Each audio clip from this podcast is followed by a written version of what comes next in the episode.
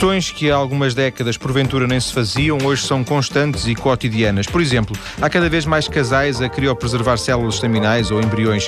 Caso não haja acordo, quem tem a última palavra? Ou, genericamente, que direitos temos sobre o nosso corpo? O corpo é mesmo nosso para nos ajudar a responder a estas e a outras perguntas, mas também para nos dar uma interpretação do chamado direito biomédico. Está em estúdio o professor da Universidade do Minho, diretor do curso de Filosofia, autor do livro Direito Biomédico, Coletânea de Legislação e Outros Documentos, Manuel Curado. Muito boa tarde, professor. Viva. Muito obrigado pelo convite. Viva. Como é que um professor de Filosofia se interessa pelo direito biomédico?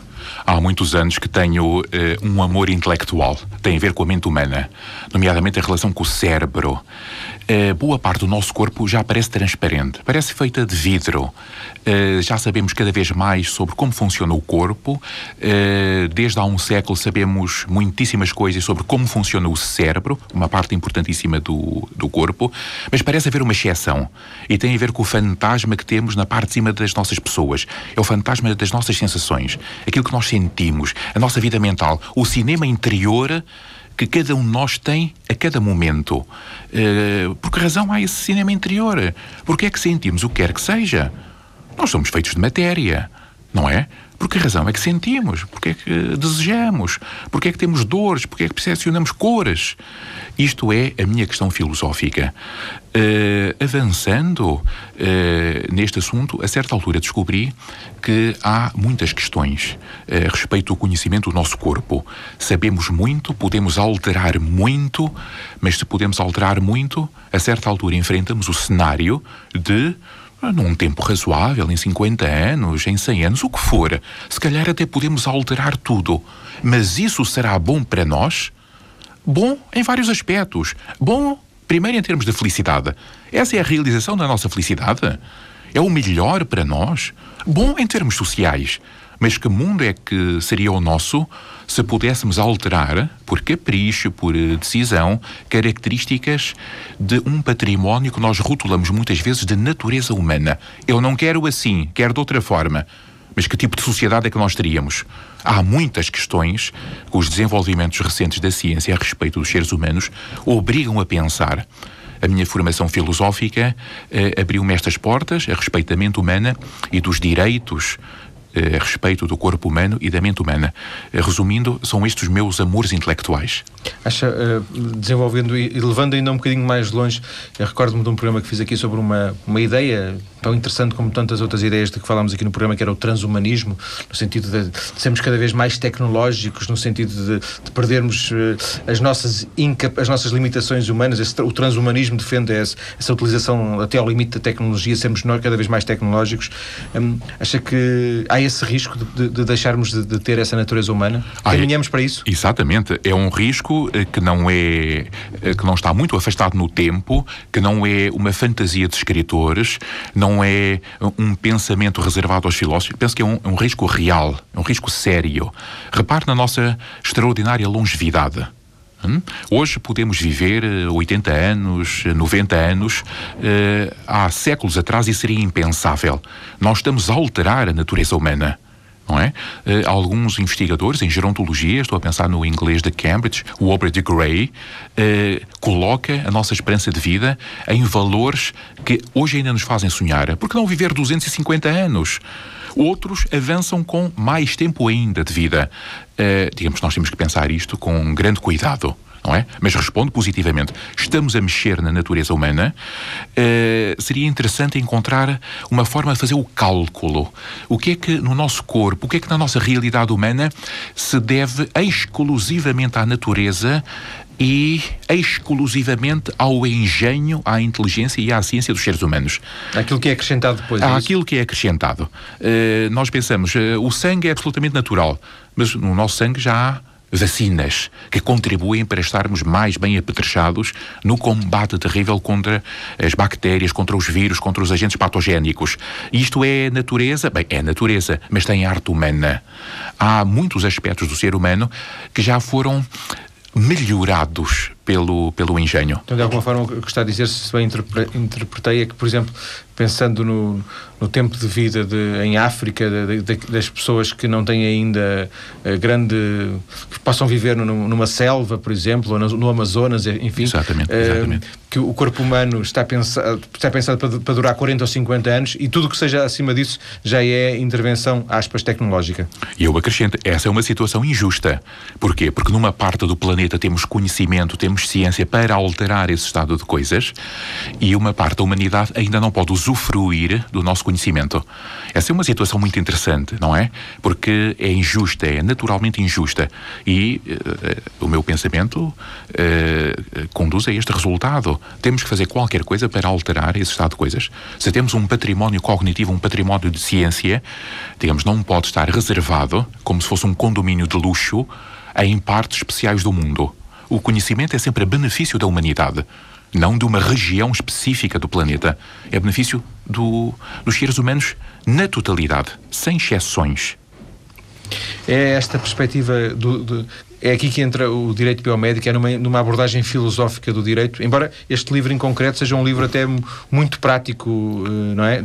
Muito, muito legislativo. Exatamente. Eh, há, há uns anos atrás eu já tinha a disciplina de ética biomédica na Universidade do Minho. É no e... curso de filosofia? Não, não, não. Eh, em engenharia biomédica, precisamente engenharia biomédica, porque há muitas licenciaturas, muitos cursos, agora muitos mestrados integrados que têm disciplinas parecidas de deontologia, de ética, de ética biomédica, etc. A medicina tem, a enfermagem tem. Eh, é uma disciplina transversal. E andava à procura de uma ferramenta de trabalho que reunisse todos os diplomas que estão em vigor na nossa, na nossa República. Não existia essa ferramenta de trabalho, uh, estudei o assunto com o auxílio de, de, outros especialistas e eu próprio fiz essa ferramenta de trabalho. Considero que está muito atualizada. Uh, a meu conhecimento, ainda não há nenhum diploma que tenha sido publicado desde o ano passado que altere o valor desta, desta coletânea. Uh, descrevo este livro como uma ferramenta de trabalho para nos levar a refletir algo que está habitualmente muito afastado do interesse do grande público. É reservado aos especialistas, porque o assunto bioética, direito biomédico, ética biomédica exige um nível de preparação elevadíssimo. O grande público geralmente fica assustado, fica atemorizado. Será que conhece todo o detalhe daquilo que está em causa? Mas concorda que as questões são cada vez mais presentes, estas dúvidas? Concordo, concordo. E a nossa perplexidade também, porque a nossa ciência sabe cada vez mais sobre os assuntos, mas repara, porque é que fazemos a respeito de alguns assuntos biomédicos, fazemos referendos. Temos que confessar, porque a ciência não sabe ainda o suficiente. Não sabe e não há nenhum governante que se queira comprometer com uma decisão ou com um determinado curso de ação. Por isso deixamos ao povo, que é o soberano último, a decisão sobre este tipo de Sim. assuntos. Repara, o, o, assunto aborto, que é um assunto velhíssimo na reflexão uh, biomédica. Nós não sabemos coisas elementares sobre o aparecimento da experiência subjetiva nos nascituros. Precisamente é quando? É a primeira semana? É na concepção? É às cinco semanas? É às dez semanas? Pois. Quando é que temos uma pessoa? Pois catalogamos, criamos 12, mas podia, se calhar podia ser 18, podia ser 20, claro. podia ser 6. Podia... Uh, há, há uma grande latitude. E, sobretudo, as pessoas que refletem sobre isso e que investigam sobre isso eh, têm que confessar: nós não sabemos. Não sabemos. É horrível, não é? Um especialista dizer em público que não sabe, mas nós não sabemos. Não sabemos quando é que aquelas células deixam de ser apenas, desculpa a palavra feia, deixam de ser apenas carne para serem carne animada. Consciência. Carne consciente. Eh, carne que sente alguma coisa. Carne que até pode sonhar. Às vezes, alguns investigadores, através de meios técnicos, conseguem aprender o, o, o sono REM do, dos nascituros. Carne que até pode sonhar. Quando é que aparece? É na concepção? É uns dias depois? Umas semanas depois? Sim. Nós não sabemos. Não sabemos, não sabemos isso a respeito dos nascituros que ainda estão no útero das mamãs e não sabemos porque é que nós, que uns pesam 80 quilos, outros 90 quilos, também somos acompanhados de uma mente que sente. Não sabemos, repara. Fica bem, penso, a um investigador e a um pensador a confessar que não sabemos, porque aponta a investigação, dá um rumo à investigação. O que é que nós podemos fazer? Há aqui uma zona de ignorância. Então, melhor é começar a investigar. Este é um daqueles casos em que é, eu vou chamar-lhe a sociedade, a sociedade que está a avançar mais rapidamente do que os decisores políticos. Uh, é, é a sociedade que está a colocar problemas aos decisores políticos que depois vão tentar criar leis para resolver uma coisa que, para já, que em muitos casos, se calhar, eh, vamos poder falar disso na, na segunda parte, há ainda buracos que a lei não prevê. Essa é uma descrição corretíssima daquilo que se passa. Eu sinto que esta área de reflexão uh, académica e social, não é? Sobre assuntos de bioética está atrasada em relação à vida.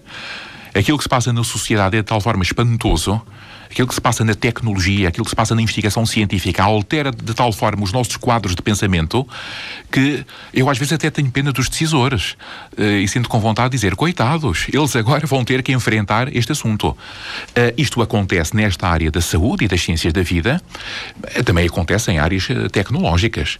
Todos nós assistimos ao aparecimento de tecnologias que não eram acompanhadas de diplomas legais, de enquadramento. Estou a pensar na internet, Sim. não é? Apareceram essas tecnologias, a sociedade, a certa altura, teve que enquadrá-las de forma que não acontecessem violações de direitos ou algo ainda pior. Uh, a respeito da vida, daquilo que diz respeito à saúde e à vida das pessoas, uh, os assuntos são muito mais preocupantes, não é? Se deixássemos rédea solta aos investigadores, uh, correríamos o risco muito sério de danos irreversíveis ao tecido social.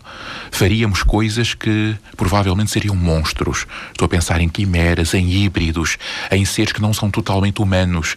Nós sentimos que já temos know-how, conhecimento técnico para fazer. para fazer isso, mas sentimos muito fundo nas nossas pessoas que isso não deve ser feito.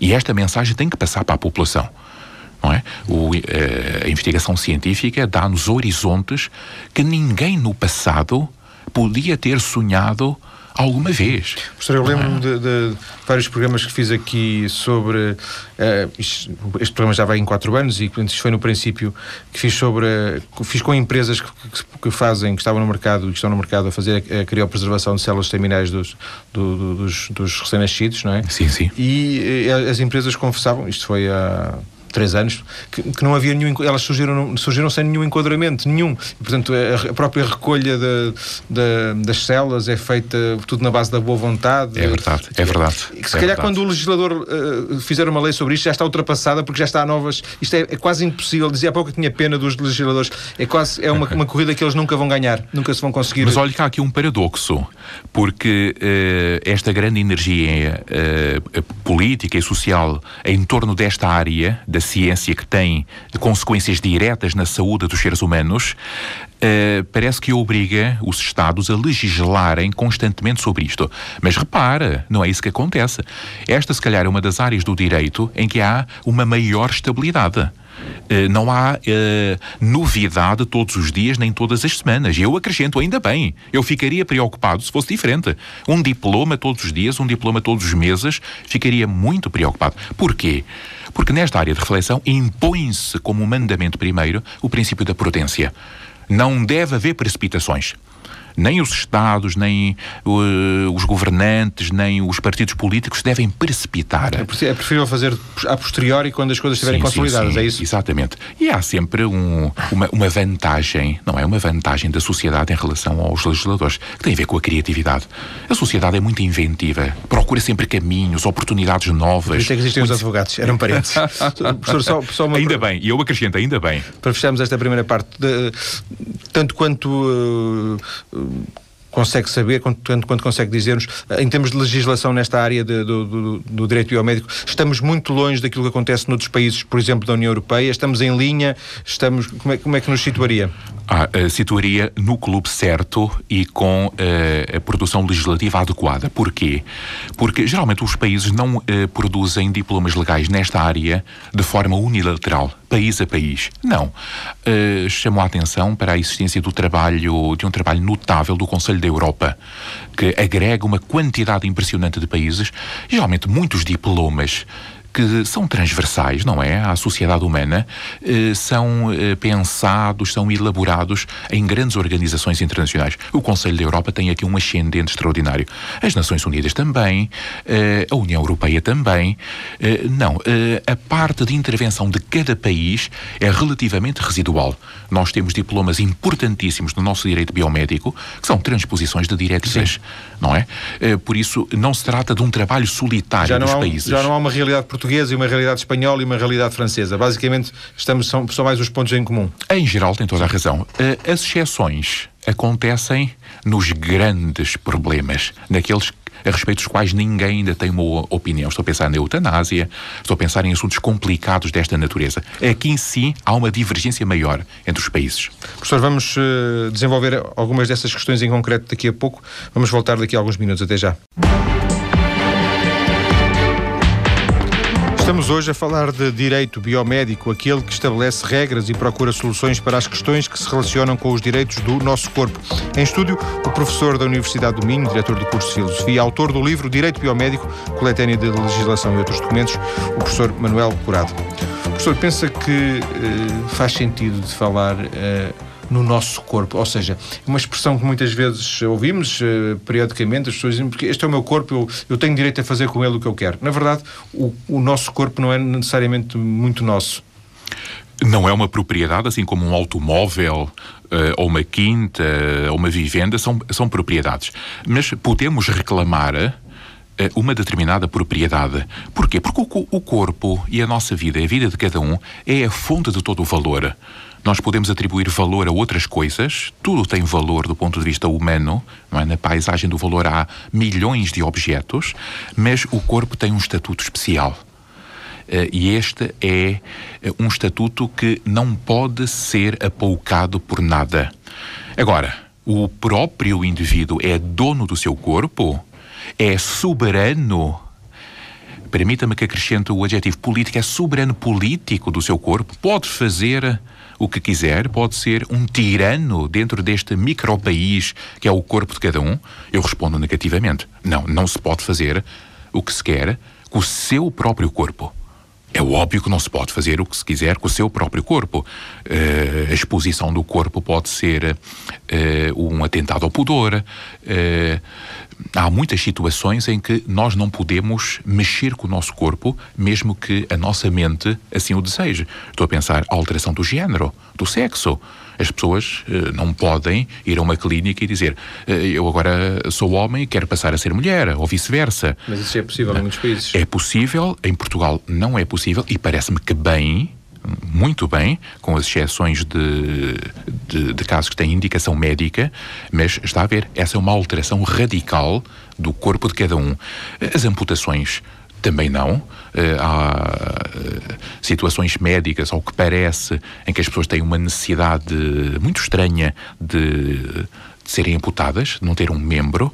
Eh, as alterações de natureza estética, que têm uma boa publicidade e uma boa imagem junto da sociedade, porque representam aquilo que nós queremos em termos de saúde, em termos de beleza para cada um de nós.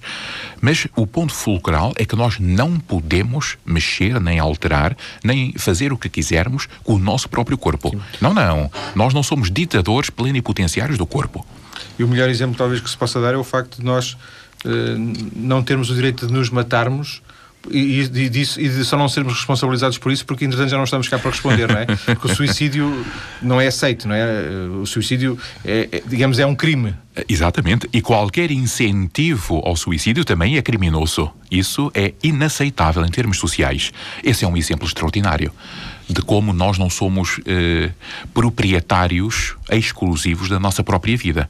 Não, é? não podemos abdicar dela, mesmo que a situação seja terrível uma situação de dor extrema, de sofrimento psicológico absolutamente inimaginável para as outras pessoas. Do meu ponto de vista, como o valor supremo de tudo é o valor da vida, na, no estado atual da nossa sociedade, da nossa civilização, se calhar noutras épocas e em outras regiões eh, do planeta, as coisas seriam diferentes. Estou a pensar no Oriente. O valor supremo para o Japão durante muito tempo foi a honra, não foi a vida. Mas para nós, nesta parte do mundo, na nossa civilização, na nossa ordenação de valores, o valor supremo, a fonte de, todo, de tudo aquilo que acontece, é a vida. Ainda assim fala-se cada vez mais de eutanásia e parece haver uh, mais pessoas uh, interessadas em, né, em que a eutanásia possa ser uma solução para um, um hipotético cenário na sua vida. Esse é um assunto importantíssimo, mas eu pergunto-me, é importante para, para quem na sociedade portuguesa? Uh, até seria interessante termos números, uma estatística sobre o assunto. Será que é algo que recebemos do estrangeiro? E vamos uh, uh, pensando aqui em Portugal nestas mas coisas. países. Uh... Exatamente, mas são países que têm tradições muito diferentes. Estou a pensar que, mesmo na, na, Grande República Federativa dos Estados Unidos da América, o estado do Oregon geralmente é aquele que surge como o mais vanguardista. Mas reparem, é um estado do Oeste, é um estado de fronteira, tem tradições locais muito diferentes. A Holanda, durante séculos, sempre teve uma, uma abertura, uma tradição que eu até poderia classificar de libertária para comportamentos que no resto da Europa não seriam consentidos. Não, não. Nós temos que pensar. Afeta um número muito diminuto de pessoas. Por isso temos que pensar bem, não nos podemos precipitar a respeito destes assuntos complicados. Eutanásia é um assunto terrível terrível, que Sim. mexe com a natureza humana na, na, sua parte mais importante. Não vamos uh, prender-nos, se me permite, tanto à questão da eutanásia, até porque ainda recentemente se fez aqui um programa com o professor Rui Nunes e outro com aquela colega sua da Universidade do Minho que... A doutora Laura Santos, Portanto, uma grande, grande colega que, que admiro imenso que, tanto que têm perspectivas diferentes sobre, muito diferentes, as, muito sobre diferentes. as matérias. Uh, hoje em dia aparecem problemas novos uh, na, na, na, sociedade. Eu, eu, dava um exemplo no, na abertura do programa.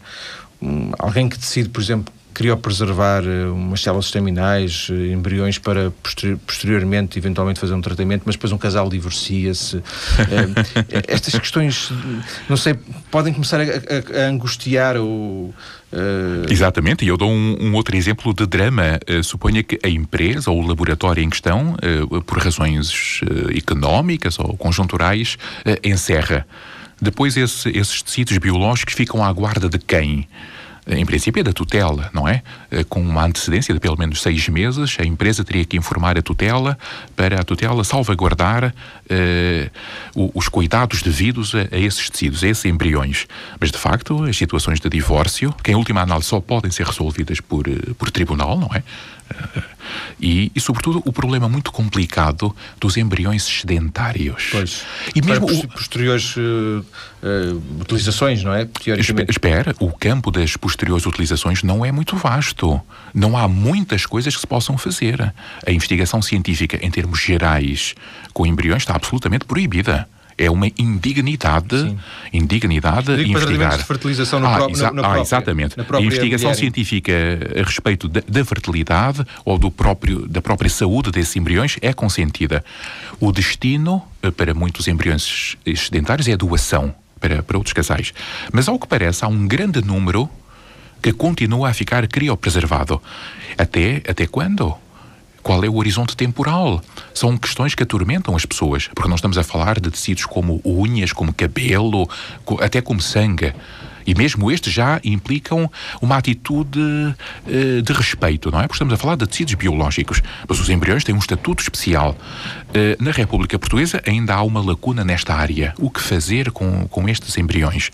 Uh, eu, pessoalmente, estou muito preocupado muito preocupado, porque sinto, se calhar não tenho nenhum argumento filosófico ou científico para dizer uh, não, não, são tecidos iguais aos outros.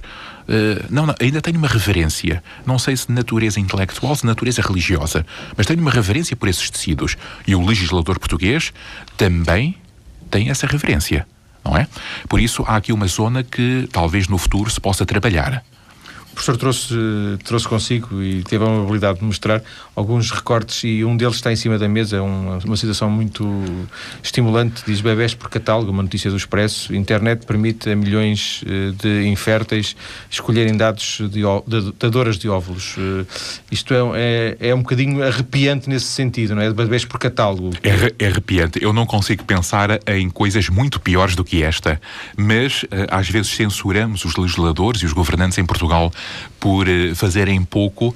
Eu, a respeito deste assunto, até fico com vontade de lhes dar os parabéns, porque em Portugal isto é proibido. não há valor para, para órgãos, não há pressário para tecidos humanos, não se pode comprar, nem se pode atribuir um valor. Isso é absolutamente ilegal. Mas, noutras latitudes, noutras partes do mundo, encontramos isto que é chocante para, para muitas pessoas, eu falo por mim, para a minha sensibilidade, que é encontrar bebés por catálogo. Algumas empresas em, em sítios que não são nada atrasados, são sítios de grande desenvolvimento social e tecnológico, estou a pensar na Califórnia, uh, Pode-se escolher uh, óvulos de, de, top models, uh, de estudantes universitárias. Há aqui qualquer coisa que nos obriga a pensar neste assunto com grande profundidade. Mas o que é que nós estamos a fazer? Estamos a perder o juízo. Estamos a fazer um comércio com aquilo que mais tarde vai tornar-se um ser humano igual a nós. Mas o, o, que é que se passa na cabeça destas pessoas? Eu, uh... Até porque isso encerra um conjunto de expectativas que os próprios pais depositam no, no, no, futuro filho, que ele vai, ele, vai, ele vai nascer já com um conjunto de. com uma herança que, que não é justa, porque não. os pais investiram neste filho de uma maneira que não investiram num, num bebê normal, não é? Exatamente, e eu, eu até nem quero, nem quero colocar-me do ponto de vista da, da psicologia desse, então, dessa futura pessoa. Nasceste para ser bonita e agora és feia. exatamente, que... parecem seres humanos por catálogo. Olha, eu escolhi a cor dos teus olhos, olha, eu escolhi. eu tua... queria tanto que tu fosses bonita e tu és feia. Este, este, este, é um fantasma que essa criança, é um essa fantasma. pessoa vai ter toda a vida que, que. Os bebés por encomenda são um dos monstros mais horríveis que este assunto de, de, de, sociedade, de direito, de, de bioética, nos obrigam a pensar. Nós não queremos nada disto. Não por razões de fialdade. Eu, estou, eu utilizei uma expressão muito, muito forte, muito impressionista, de, de monstros horríveis, e eu atrevo-me a acrescentar monstros, mesmo que sejam lindos, sim, sim, mesmo é, que sejam perfeitos. É filosófica, não é, não é, não é Exatamente. Oh, professor, mas, eh, e falámos, por exemplo, do Estuca da Califórnia. Um, cada vez mais eh, existem problemas de infertilidade. A infertilidade suscitava aqui mais três horas de programa e, e eu recordo-me de, duas, situações, uma delas já tratada aqui no, neste programa, que é as mulheres portuguesas que vão à Espanha ou à, ou à Finlândia uh, para, para receberem, uma vez que em Portugal mulheres solteiras não podem receber tratamentos de, de infertilidade, portanto vão, hoje não há, as fronteiras são muito diluídas, ou, ou, arranjar uma barriga de aluguer nos Estados Unidos, porque nos Estados Unidos existe, entre aspas, um, um mercado de, de, de senhoras que estão disponíveis para terem os filhos por nós. Até isso é, em Portugal é, é, teria algum enquadramento legal? Não, não, não, isso é absolutamente proibido. É, é, diz a lei, é um negócio jurídico nulo barrigas de aluguer, isso é inaceitável. E eu conheço as situações que o Soutor está a mencionar, mas acrescento a minha pena. Tenho uma grande pena que isso aconteça noutras partes do mundo. Penso que isso é uma indignidade para as pessoas envolvidas. Tanto para as pessoas que, por razões, sabe-se lá quais, de miséria, de desamparo social, se veem forçadas a isso, seja da parte das pessoas e dos casais que procuram esses serviços, também elas uh, pressionadas pelo desespero. Mas não acha que é legítimo as pessoas quererem um filho? Claro que sim. Agora, esse é o fim. Temos é que pensar se os meios são, são legítimos, não é? Barrigas de aluguer são uma indignidade. Devemos afastar esse cenário em todas as partes do mundo. A Europa está relativamente protegida a esse respeito. Por vezes surgem notícias uh, de uma parte da Europa que ainda não está muito protegida, que é a Europa do Leste. Notícias horríveis que vêm da Ucrânia, vêm da, da Roménia, em que a situação é, uh, é completamente diferente daquilo que se passa na Europa Ocidental, mas temos que afastar. O desespero dos pais não justifica, do meu ponto de vista, meios indignos e pouco éticos para resolver os problemas. Agora, nós também temos que dar uma palavra de conforto a esses casais que têm um problema terrível, que é a infertilidade. Mas temos que olhar para o assunto do ponto de vista da solução provisória. Hoje ainda não temos tecnologia nem ciência médica que, de, de uma forma mais digna, consigam resolver o problema da infertilidade. Confrontados com esta situação, eu penso que é razoável razoável termos no nosso país bancos de gametas, masculinos e femininos, para auxiliar esses casais desesperados. Agora, isto tem que ser controlado. Lembro-me que há uns tempos, há umas semanas, há uns meses, de ver na televisão nacional um documentário da BBC, com a qualidade da BBC, sobre aquilo que se passa na, na Austrália. Um homem era o pai biológico de mais de 300 seres humanos porque havia um pagamento, não muito grande, mas a, a pessoa, o, o, ser masculino, ia depositar o seu legado biológico a essas empresas e recebia um, um pagamento. Era uma espécie de negócio. É uma espécie de negócio. Isto, do ponto de vista ético, não é aceitável. Há aqui qualquer coisa que ofende a dignidade suprema das pessoas. Agora, se não houver negócio, penso que para provisoriamente, até que a ciência avance, consiga contornar este problema terrível da infertilidade eh, de outra forma, de uma forma mais digna, penso que Portugal não devia forçar os seus cidadãos que têm este drama doméstico a viajar para o estrangeiro. Acho que devíamos resolver dentro de fronteiras Sim. aquilo que é problema nosso. Professor, temos dois minutos. Eu ainda lhe queria colocar mais uma questão prática, também é uma questão que certamente uh, mais cedo ou mais tarde qualquer um de nós pode, pode colocar-se, que é a questão dos direitos que temos sobre os tratamentos médicos que, que nos podem fazer. Já não é tanta questão sequer dos adventistas, não é? Exatamente. É do sangue, exatamente. Das, perdão, das testemunhas de Jeová. Testemunhas de Jeová. Testemunhas de Jeová. Eu posso, o médico, o médico pode sobrepor-se à minha vontade de, de eu não ser tratado? Eh, não, não, não. Temos sempre um direito inalienável como adultos, como adultos, como adultos de, conscientes, de adultos conscientes, informados e eh, acrescento não tontos de, de, recusar tratamentos. Eh, até acrescento de uma forma muito popular era o que mais faltava. Se nos obrigassem a alguma coisa. O drama acontece com os menores. Uh, aqui é que temos que pensar sobre se uh, os médicos, se os representantes da saúde do Estado se, uh, podem sobrepor-se à vontade dos tutores ou dos pais. do ponto de vista ético, eu não tenho nenhuma dúvida. Podem e acrescento devem. Mesmo que alguma confissão religiosa por algum motivo muito plausível e muito fundado, uh, recusa o tratamento do, do seu menor, do seu filho, eu penso que há um valor superior ao da, da crença religiosa, que é o bem-estar último da própria criança, do próprio... Enquanto a criança não, não tiver uma, uma, capacidade de ser consciente na decisão, é isso? exatamente. Enquanto não uh, chegar à, à, idade, à idade, legal sim. em sim. que possa decidir por si próprio. Uh, aliás, se um médico verificar que aconteceram sevícias Uh, pelos tutores ou pelos pais, tem obrigação de denunciar lei, essa situação. E a lei, prevê isso, não é? Exatamente, e a lei prevê isso. Penso que é uma lei muito, muito sensata e muito razoável. Agradeço ao professor, ao professor Manuel Curado esta conversa. Sim, professor, já acabou o tempo, exatamente. Como é que é possível? Como é que é possível? Há aqui uma magia qualquer. Fomos nós que encurtámos excepcionalmente o programa. professor, muito obrigado pela conversa, pela ajuda e pela compreensão destas questões ligadas com o direito biomédico. Boa tarde, obrigado. Muito obrigado.